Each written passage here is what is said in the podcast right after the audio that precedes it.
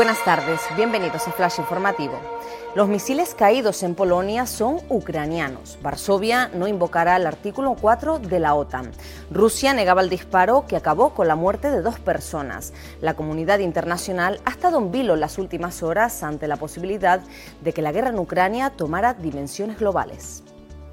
Alarmante incremento de los ahogamientos en Canarias. La mayoría de los accidentes en las costas del archipiélago se producen por imprudencias y en el 80% de los casos las víctimas son turistas.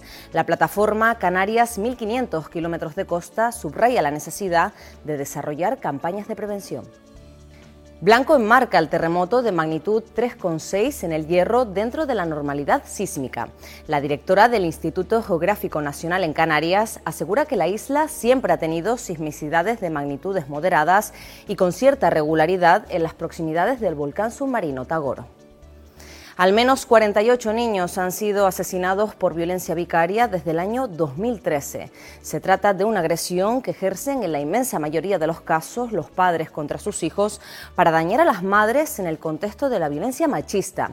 La gran parte de las víctimas mortales son niñas. Más noticias en diariodeavisos.com.